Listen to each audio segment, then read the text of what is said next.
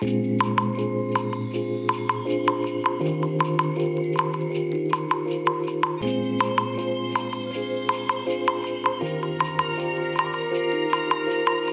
い。皆さんこんにちはこんばんは。お疲れ様でございます。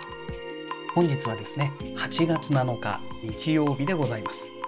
えただいまですね会社から帰ってきましてもうねあのすぐね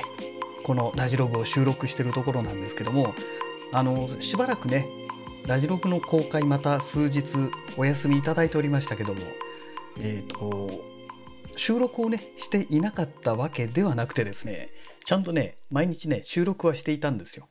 収録していたんですけどもまあネタというネタがねなんかすごい微妙だったもので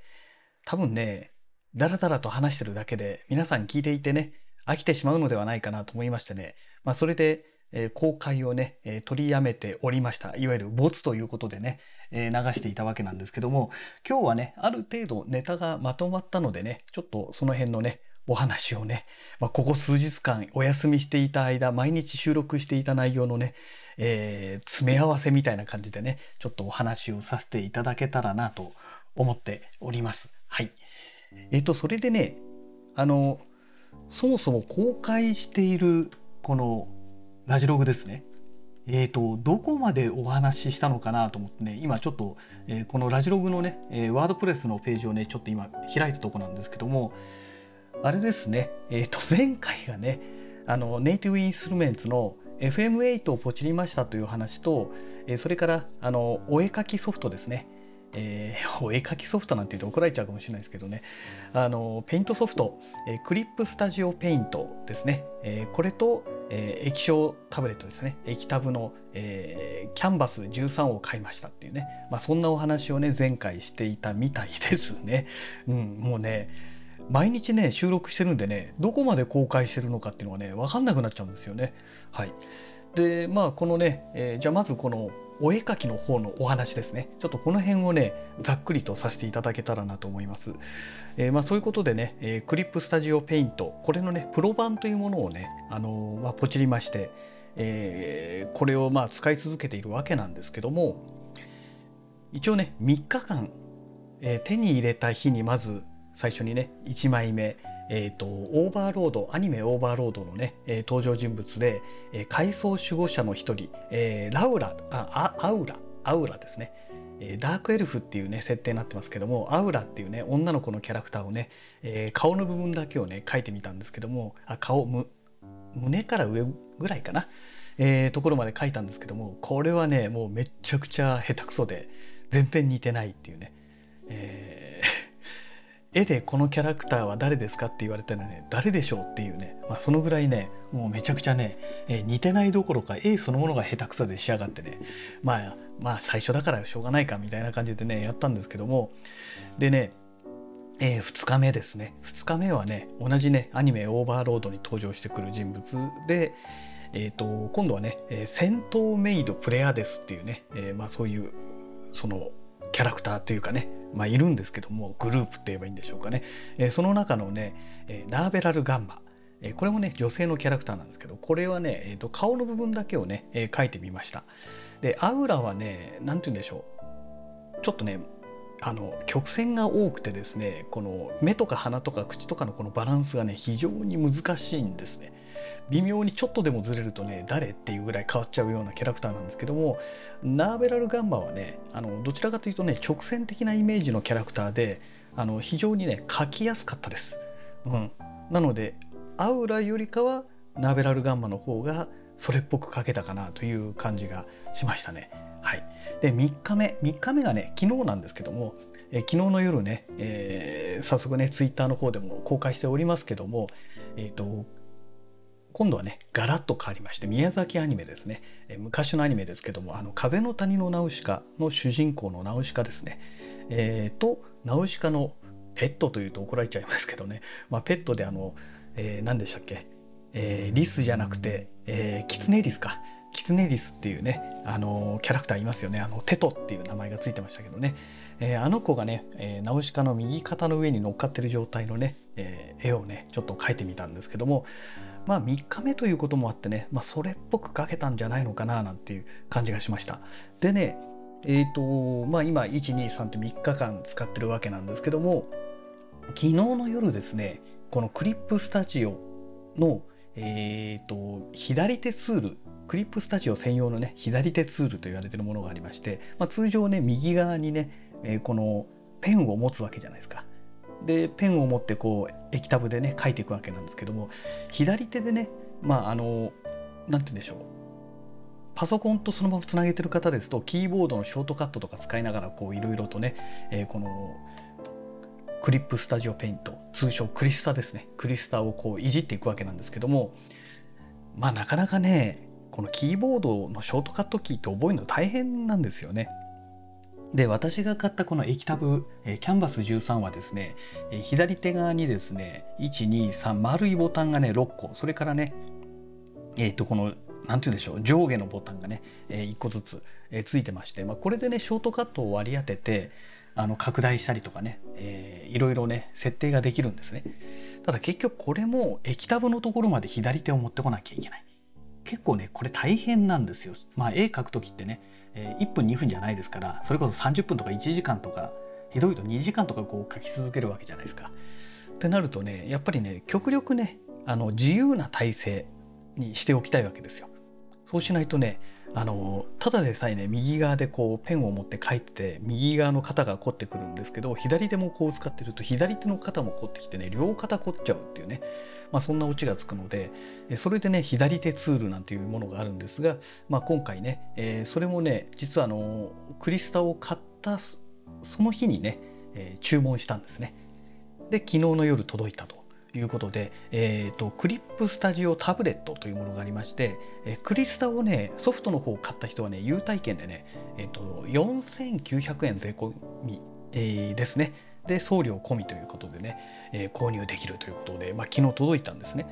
でまあすごいシンプルなもので炭酸電池1本で動いて Bluetooth でねパソコンとつなげてでねえー、ボタンがね、えー、側面のところに2つそれから後ろのところになんかボタンが1つありますね。であとこのスクロールするっていうんでしょうかね。この、えーと、ぐるぐる回転するね、えー、ものが1つと ABCD って4つのボタンとあとはこの何て言うんでしょう。丸いね、えー、上下に上下左右にそれぞれ4箇所ですね。ボタンがあって真ん中1箇所で電源ボタンっていう感じのものなんですけどもこれがね、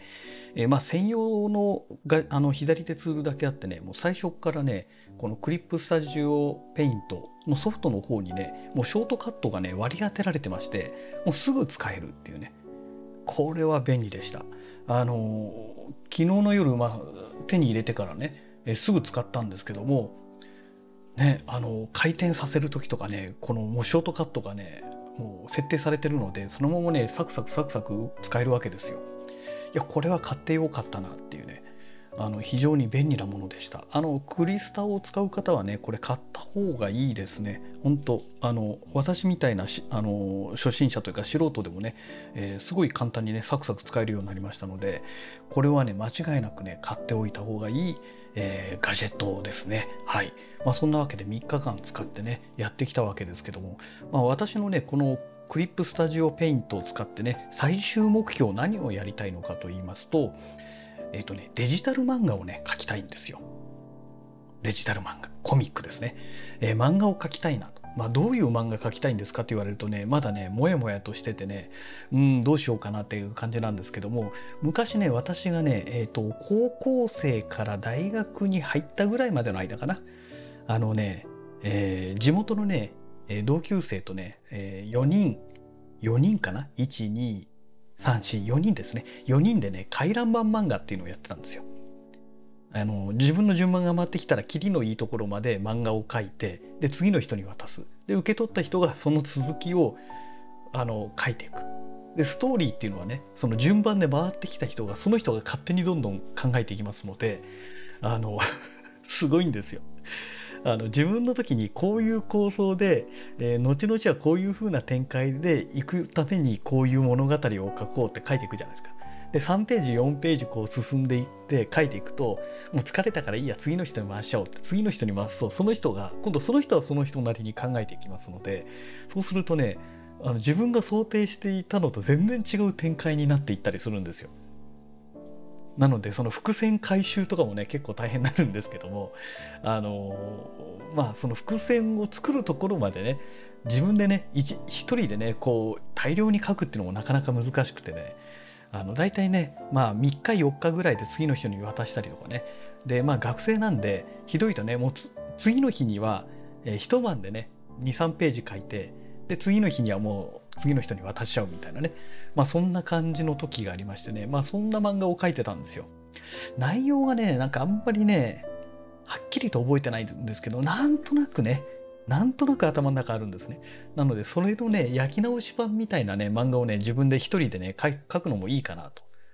で、あれも結局ね、最終回迎えないでね、まあ途中でね、あのー、なんて言うんでしょう、自然消滅してしまったっていうかね、もうやらなくなってしまったので、話は全く解決してなくてですね、物語の冒頭、冒頭、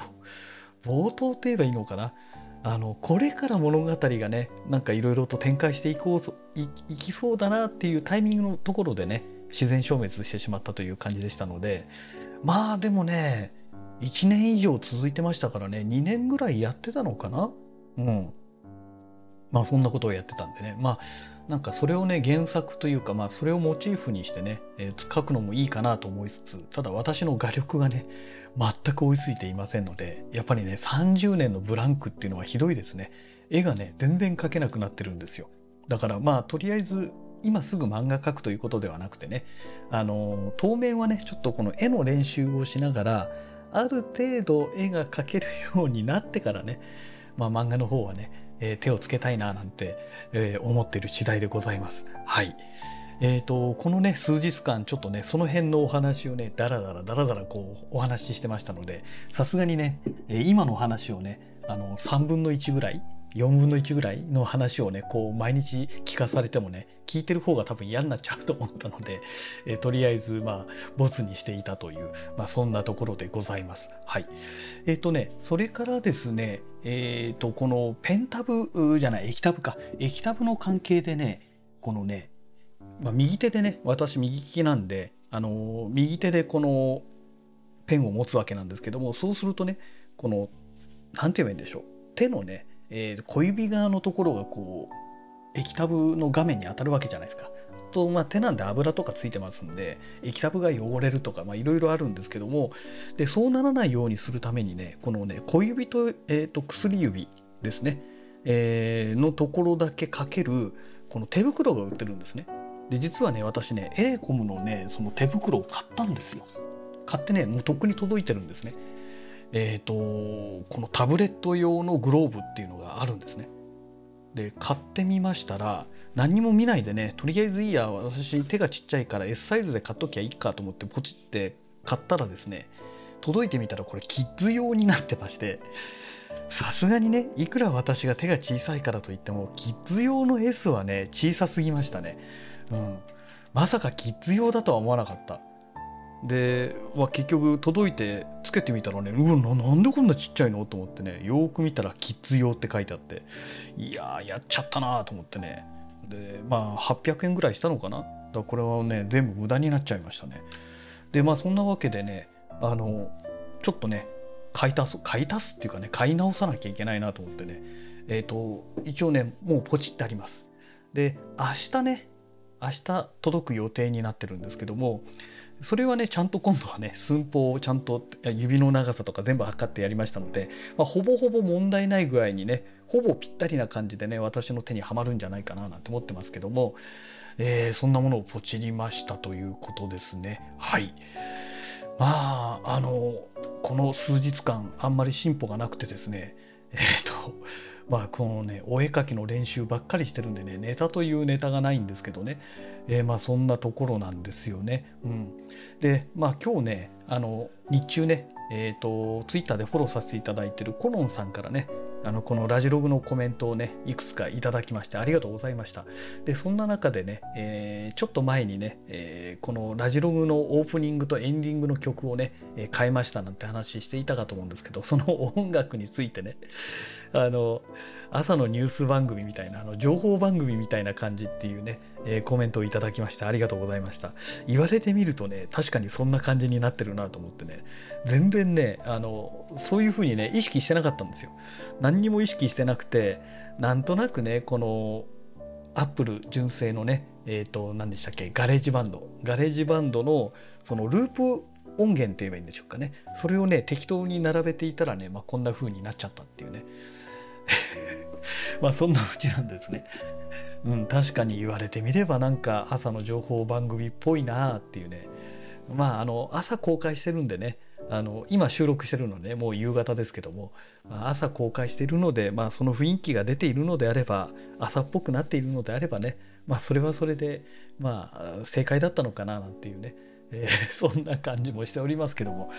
えーとまあ、しばらくねこの音楽はね、えー、使っていこうかなと思っておりますので、えー、お付き合いいただければと思います、えそんなわけでねもうすでにもう15分経過してそろそろ16分を迎えようかななんていう状況ですので、まあ、本日のラジログはねこの辺りで終了したいと思います。それではまた。